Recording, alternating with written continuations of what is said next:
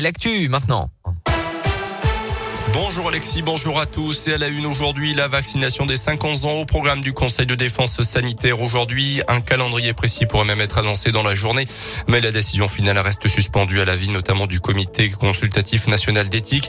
La haute autorité de santé recommande toujours la vaccination pour l'instant seulement aux 360 000 enfants qui présentent un risque de faire une forme grave de la maladie. Sur les dernières 24 heures, plus de 42 000 nouveaux cas de Covid ont été enregistrés en France. Le premier meeting hier d'Éric Zemmour très mouvementé à Villepinte en région parisienne, des militants antiracistes ont tenté de perturber le discours du candidat à l'Elysée. Résultat, pendant de longues minutes, des affrontements avec certains partisans d'Éric Zemmour. Une équipe de l'émission Quotidien a été huée et rapidement exfiltrée. En Auvergne, un homme blessé par un coup de couteau au thorax à Courpierre dans la nuit de vendredi à samedi d'après la montagne. Un suspect a été interpellé puis mis en examen pour tentative de meurtre. On ignore pour l'instant les circonstances précises de cette agression qui se serait déroulée lors d'une fête sur fond de consommation d'alcool.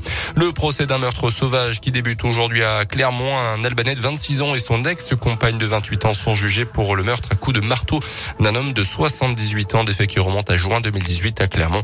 Le verdict est attendu mercredi. Plus légèrement les sports avec la fin de la 17e journée de Ligue 1. Lyon qui cale encore, match nul de partout à Bordeaux hier soir. Lyon est 12e. Un peu plus tôt, Rennes a largement battu la Saint-Etienne 5 buts à 0, ce qui a entraîné le limogeage du coach stéphanois Claude Puel.